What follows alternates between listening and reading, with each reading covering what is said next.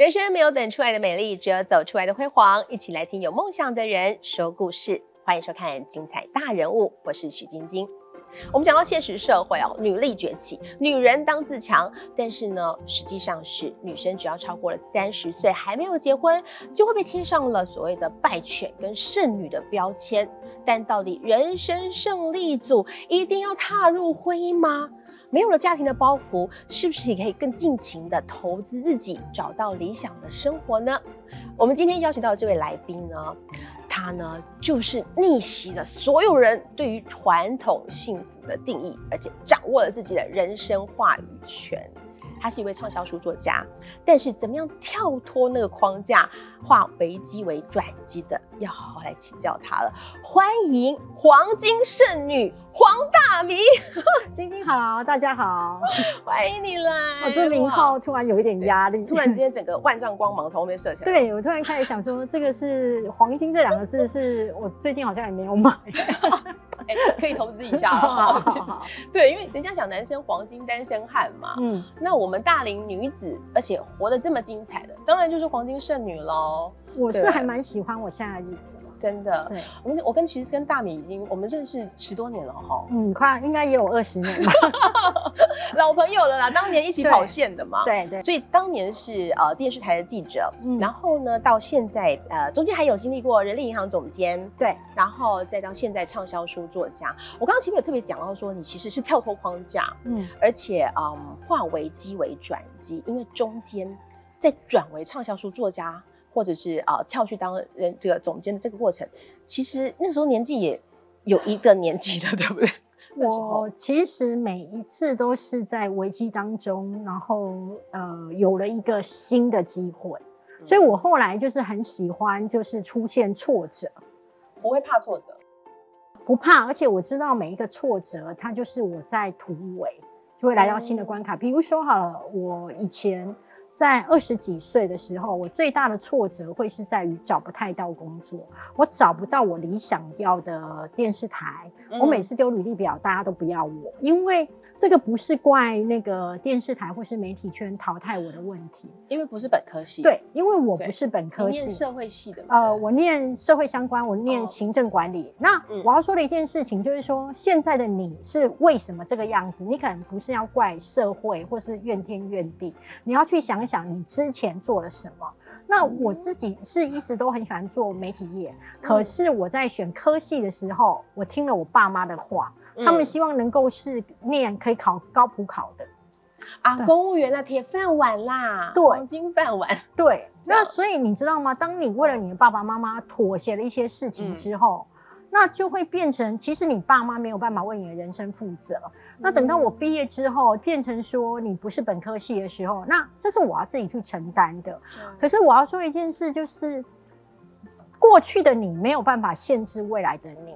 嗯，那我当时就变成说，呃，台北的电视台不要我嘛，那我就去到宜安的电视台。对，因为我觉得你不要在一个竞争这么激烈的地方，因为你可能竞争不过。那没有关系，你是为了要让你的资历更好看，更好。对，那你就到一个可能竞争没有那么激烈，可以让你有资历的地方去。所以我那时候在宜安电视台拿到了就是主持的机会，然后之后再慢慢的呃转到就是年代电视台啊、东森电视台。所以我要说的是说，其实你可以先是逐步靠近你的梦想，可以转一个弯，对，对不对？你逐步靠近之后，然后呃。不移动的能力，还有一开始对薪水不要太计较，嗯，因为你最年轻的时候，你最在乎的是累积你的专业技能。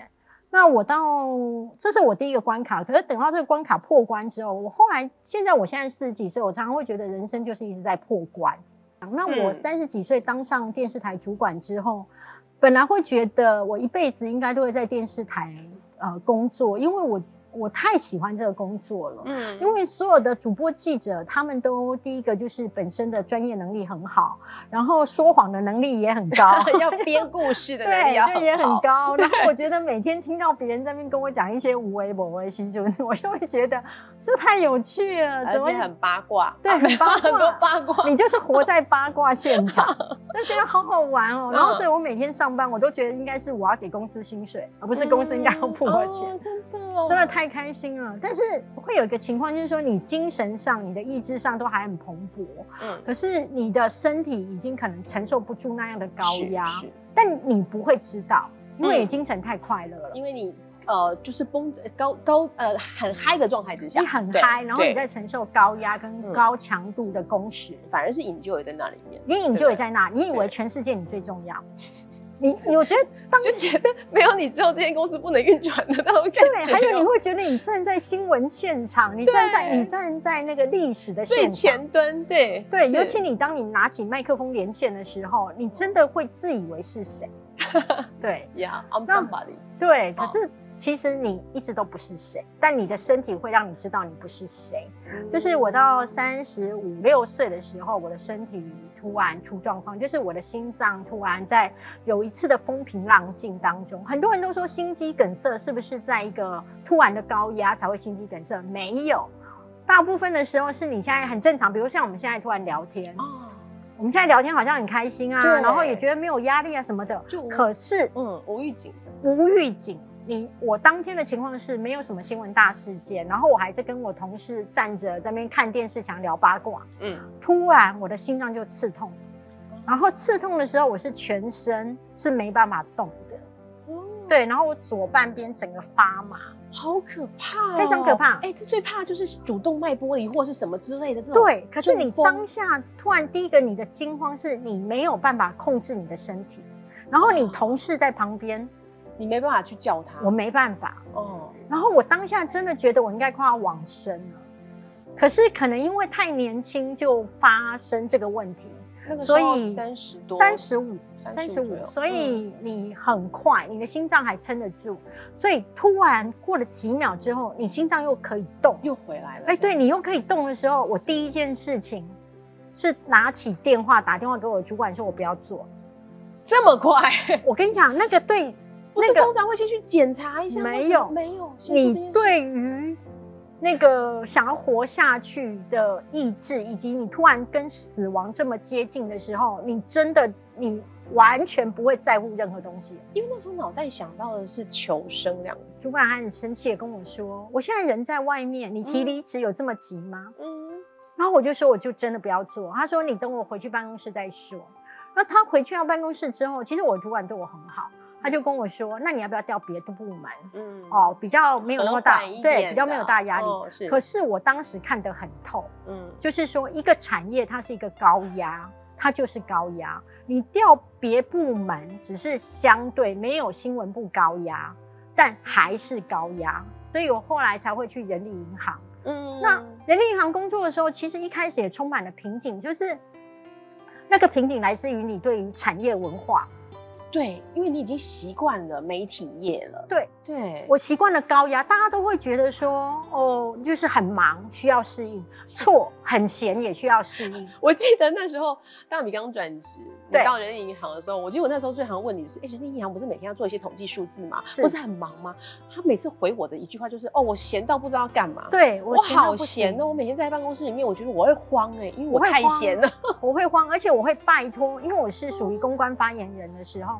我会拜托媒体朋友来找我，是因为至少会让我有事做。我那时候还跟你说，你是不是老路命？不是，我跟你讲，那个你知道，你从一个高强度变成一个很低强度的时候，其实你也要适应。哎，其实无聊是要人命的，哎，无聊要人命。一直到后来，呃，开始开发出去了，开始经营粉丝团的时候。那个当时是因为文章写红了之后，就变成是有很多网友的攻击。对，可能因为你在人力银行看了很多的故事啊，哦，哎，在媒体圈看更多更多的，对，也是也是也是，所以就希望把那个故事跟大家分享。对，但是大家因为觉得这个实在是太离奇了，所以会一度认为你是不是造假。所以那个攻击对我而言是一个很大的祝福哦。嗯，而且大部分的嗯，因为大部分的攻击都来自媒体同业。那时候大部分。仅仅骂我七天八夜的都是来自媒体同业，因为他们会觉得，呃，你一定是编的啦，假的啦，不是这样吗？对，因为我那时候写出我的记者，他不到三十岁，在做北京的特派的时候，他的月薪已经超过了十万以上，而且他不到三十岁。嗯，那当时很多人就说，怎么可能会这么高？什么之类？但事实上。呃，外派记者本来就可以，因为他有加急嘛。对，对呀。但是后来才知道说，他们攻击我的原因是因为他们有些人是长期没有让太太知道自己薪水这么高，他觉得这件事情曝光之后他很难交代。还有还有的媒体同业攻击我的原因是因为他觉得。呃，大家都以为我们赚很多，我们的那个大陆组很爽。那你我们平常都跟他们讲说没有这么爽。你现在曝光了之后，那我们以后很难做人。所以你知道吗？每个人攻击你的原因不是因为你不好，而是你可能在某些地方让他觉得可能踩了他了，或者挡了他的什么，或者是揭开了真相是什么，赤裸裸的展现在大家面前。那因为我的个性是属于越挫越勇，以及就是很好强，所以我就很坚持。就是那我要继续写，所以那个挫折也就是造就了我后来继续经营粉丝团。那你说我后来经营粉丝团到出书之后，出书之后其实是更大的灾难的开始。你出书卖的不好，我记得我有一个朋友，他要出书之前来问我嘛，那我就跟他说，出书之后有两种，一种是你卖不好你会失落，嗯，但是你卖得好，你人生会整个失控。然后我说，与其要失落，你不如就让人生整个失控，就失控吧，就失控，对，彻底毁毁了之后再重造啊。对，因为你卖的书卖的好了之后，你是人生在往到一个新的高点，你爬到一个新的高度，你所有的空气还有气压，一切都不同了。你来往的人，空气很清新，空气很稀薄，是稀薄。你常常是属于喘不过气来的，就是说别人只会看到你卖书卖的好了，你越来越有名了。可他不知道你在承受什么。我当时书卖的好的时候，其实我们公司是有意见的，我的主管是有意见的。他可能会觉得你上通告，他会觉得不行。那哎，我用我自己的价。不行不行，为什么？因为你没有全心全意在这个工作上。不是因为他也出书了，然后你卖的还比他比他好，这个才是重点。你出书了，你卖比他。我后来才知道一件事情，也是一种职场文化了。嫉妒是人性，功高就是会正主。是，那你也不要怕功高正主，你就要么就干掉你的主子，嗯，要么你就跳槽去其他地方。所以不要怕功高正主，也不要怕你的主管就是拿什么路去卡你。你只要有实力，你你此处不留爷，你就可以自有留爷处。卡了之后，搞不好越走越高，对对不对？这个坎过了之后更高了。后面的辛苦，其实别人是不知道。对，因为我们看到黄大米看起来就是名利双收，哈，现在畅销书作家，大家很羡慕啊，活出了自己，而且跳脱了这个在 in house 的框架，没错，对不对？对。可是大家不会晓得说，每一段过程当中都是你。人生来到新的高度，然后你都要适应那样的空气，那样的人际文化，还有别人看你的眼光。所以这样子一直往前冲冲冲，那你像刚刚讲的，你喜欢突破这个挑战，我喜欢，是不是跟小时候成长背景也有关系？有哎，因为其实这个有两个原因。第一件事情就是我们家里很穷，然后我爸爸妈妈从小就是要去帮人家打扫水沟、清水沟。然后，因为我那时候才四五岁，嗯，那他们觉得放在家里很危险，就会带着我一起去。哦，是。然后那时候我们清那边的水沟的时候，就是一个月要去跟人家收钱，我们是挨家挨户，好像收一百，就是帮忙社区维持环境整洁这样。对。可是你到去挨家挨户收的时候，因为我们都是清晨五点、四点就去清水沟，那等到挨家挨户收的时候，那个有钱人家的人还会跟你说。啊，你们有在清吗？啊，那个水沟看起来都没有很干净啊，钱钱给的不甘不愿这样。对，然后等到那个呃，我们拿完那一百块之后，我妈妈就会说：“阿南德拢很认真的在改变扫啊，啊老不改探我济，伊拢搁爱那讲，我甲恁讲啦，迄就是哦，咱无钱的红看袂起，啊，恁以后就爱好啊读册，啊，你看红看看会起，啊，不然怎么看的面相？那那时候我就会很印象深刻那一种。我妈妈的难受，然后我爸爸是一个很沉默的人，可是我在那个沉默的脸上，我还是看得到他的不舒服。嗯嗯，所以我就会觉得说，钱很重要，是是，钱很重要。所以我每次在梦想当中，我一定都会放进钱。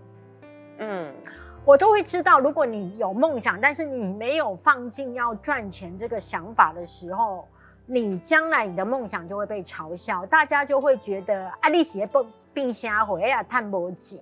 就是你要至少让自己钱是自己的基本的筹码，这样讲对不对？对，因为我记得你曾经说过一句话：人生的志向也没有多伟大，就是赚钱，就是赚钱啊。然后就是这个第一点，就是说我希望让我爸妈做过好日子。真的，你做到了，我做到了。对对对，然后。我觉得还有一件事，是因为我爸爸比较喜欢儿子，嗯，那我一直觉得，你知道吗？当你的手足之间，你不是那个父母最爱的孩子，其实你就会一直想要告诉父母说你很好。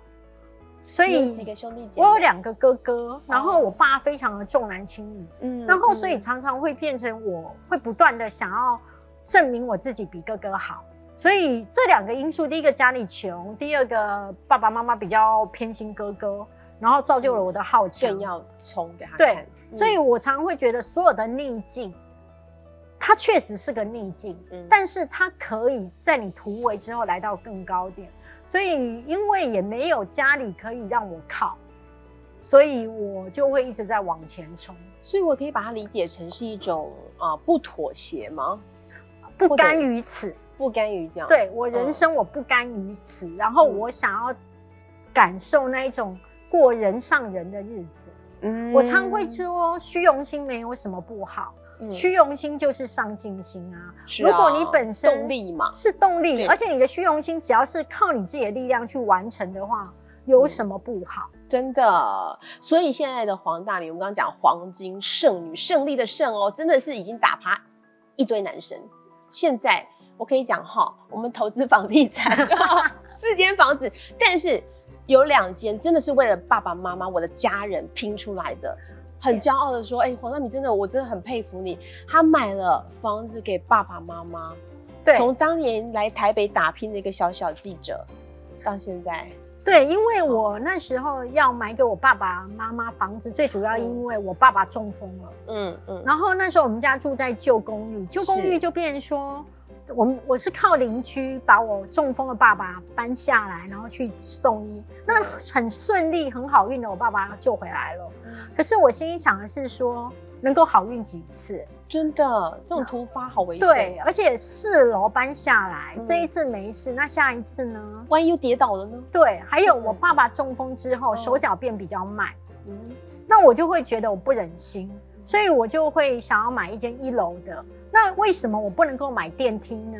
因为我妈妈是一个乡下人，多乡下多传统呢。就是我妈妈不敢坐电梯，我妈妈会觉得走进一个箱子里、盒子里会被关起来，很危险，很危险。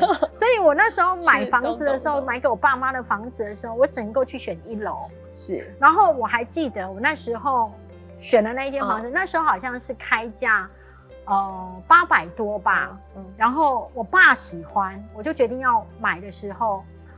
我跟我朋友讲说，我一定要杀到最多，我就是只肯出七百三。哦，对他八百多嘛，我就说我最多就要七百三。我杀了快一百万。对，我从呃七百万开始下斡旋，然后我说我跟我朋友讲说，你一定要阻止我，我绝对不会再加价，最多就三十万。可是我后来好像加到七百五还七百六，那我朋友就跟我说，你不是不要加价了吗？我说，因为我今天出门的时候，我爸爸那么我爸很少讲话，他很寡言。他就跟我说：“阿丽啦，这会搞哦，一根储水水呀，真的改背的啦。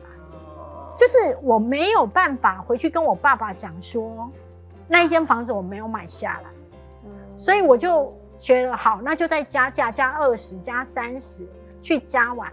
而且我那时候选择交屋的日期，我那一年还帮我爸爸圆了他一个梦想，就是他想要当模范父亲。”我就帮他写履历，然后帮他写自传，然后帮他写推荐函，哇！然后让他圆了这个梦，就是当上模范父亲。所以我常会觉得说，是我爸，我栽培了我爸爸当模范父亲。可以有，可以这么说。那我栽培他当上模范父亲那一天，我还记得颁奖典礼是八月四号，我也就在选择八月四号那一天，把我新房子那间要给他们住的房子的钥匙交给他们。就是当做他父亲节的礼物。老爸有没有说哇塞，我生日这个怎么给他？我哦，给他很开心，他就四处去跟人家讲，我走家买几根厝哦，哇呢，我短呢，然后就很开心。我觉得可以让我爸爸在有生之年住到一个好房子，他喜欢的房子。对我觉得很有价值。对，所以这是呃第一间房子先帮家里人买，我第一间帮我自己，嗯第二间是帮家人，爸爸妈妈买对房子。对嗯，第一间是为了养我的狗，嗯，因为我我就很在乎我的一些周边的嘛，身边的人对，那那是时候我二十九岁买的时候，因为我本来要去租房子，可是因为养狗，大家都不要租给我，嗯。不然就只剩顶楼加盖。嗯。那我就想说，那时候刚好 SARS 过后，是。房价便宜，时机点很好。嗯，然后有那所谓的一百一房贷，嗯。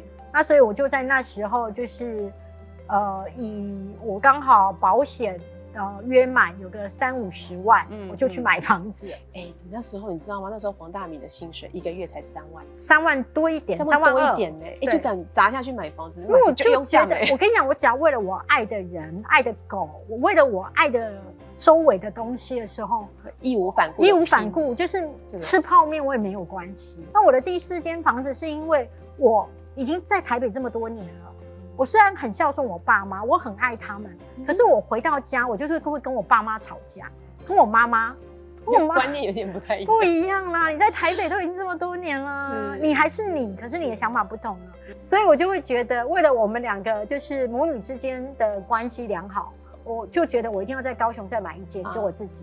所以我的房子就是大部分就是为了自住，对对自住的。我刚刚前面讲说打趴一堆男生，然后加上其实很有能力的女生哦，很多男生看到其实会嗯有点害怕，会不会？我觉得男生会有压力是一定的啦，嗯但是我不可能因为别人有压力而不让自己前进啊。真的？对，那我到现在想问一个问题是，妈妈很传统的，家庭很传统。我爸妈很传统，那一路走到现在，你应该已经被问过无数次，啊，那要不要结婚呐、啊，我男朋友不？呃，我觉得敢问我这种东西的人都是跟我不熟的。我用敢哦，我用敢哦，就是是跟我熟的人就知道我是一个主见性很强，是所以我爸妈是不敢去跟我说什么的。只有一次清明节，我妈回来之后跟我说：“嗯啊，你也不爱给给啊，你像像像拢给啊。嗯然后我就跟她讲说：“啊，你干嘛你给了五卡赫吗？哎、哎、啊，你来看阿瑟，你个清明节扫墓等来，又爱踮遐变有诶无诶，啊，你搁爱踮遮咧咩？就是晒衣忙东服忙西呀、我讲做家事。我唔免啊，我扫墓灯啊，我就踮遐看电视啊，敲卡啊。我老公，哦，啊，你干嘛你嫁互阮爸爸，你感觉你有卡好吗？然后我妈想一想就说，嘿呀、嘛无呢。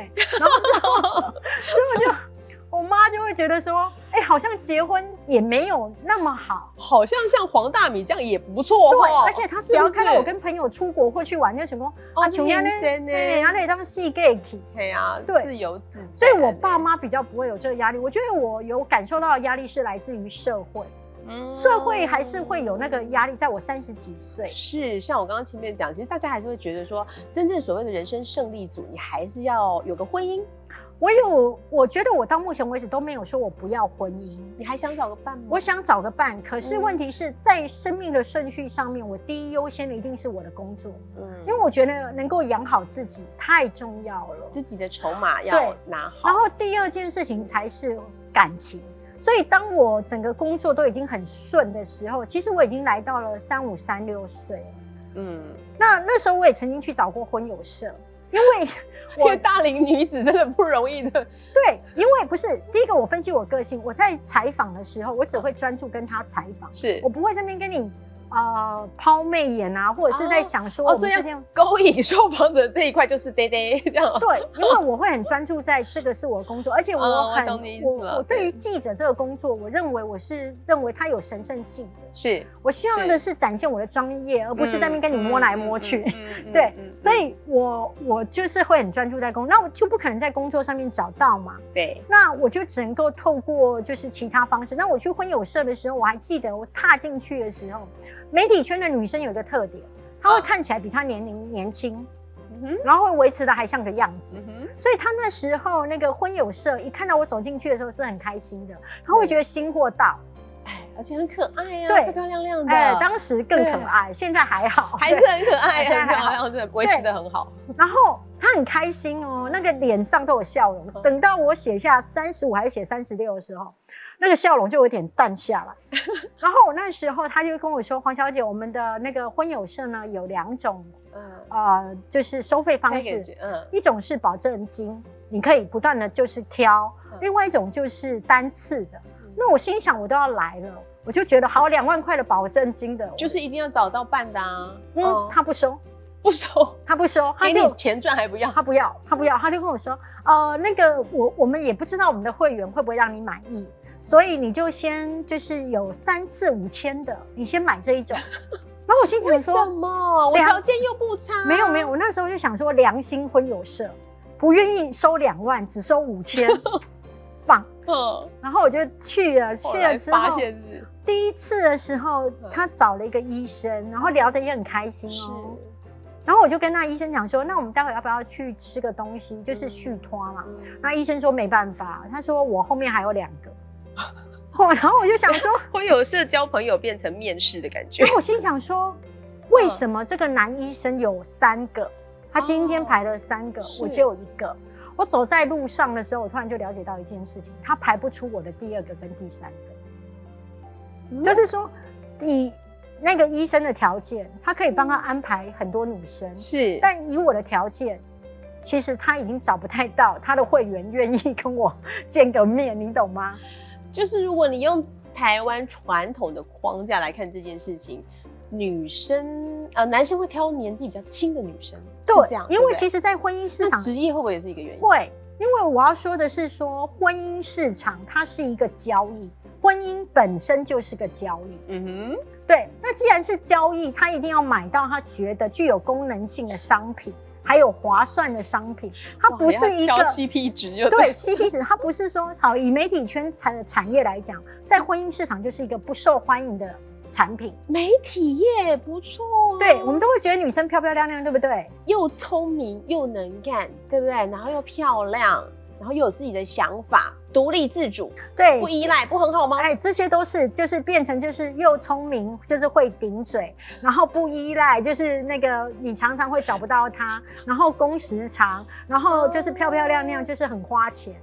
对哦，就是在婚姻市场里头，它不是一个不是加分的，因为你的功能性，照顾家里、相夫教子、生小孩的功能性都不是那么强。媒体人很对难搞，对不对？对 真的是比较难搞，对，所以它哦不是一个，它可能比起老师、护士啊都是没有那么在样。传统的评价上啦，对，所以是变成是说我在那边并不抢手。那我当时就想了一下但，是真的在挑这个伴侣的时候，其实如果以呃你现在的状况，你觉得给大龄女子的一个想法，就像你刚刚说的，其实就是重点谈得来。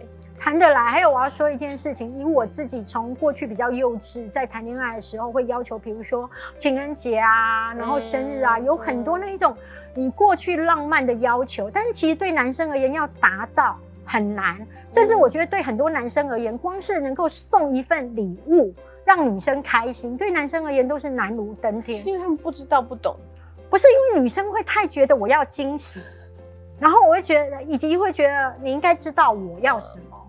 女生太喜欢男生观落音跟感应，可是可是男生是没办法观落音跟感应的，大部分的惊喜只会变成惊吓跟惊恐。对就是男人这个嗯生物是这样。对，然后他会很挫折，他会觉得我精心挑选的东西你不喜欢，啊所以我自己从那样的幼稚，只会太太在乎一些浪漫的感觉，到现在我会很务实的觉得是说，他的个性有责任感是很重要的。然后我要跟所有的就是大龄女子说，嗯，你这个年纪，尤其过了大概三五到三八之后，嗯。你不太可能再找到白马王子。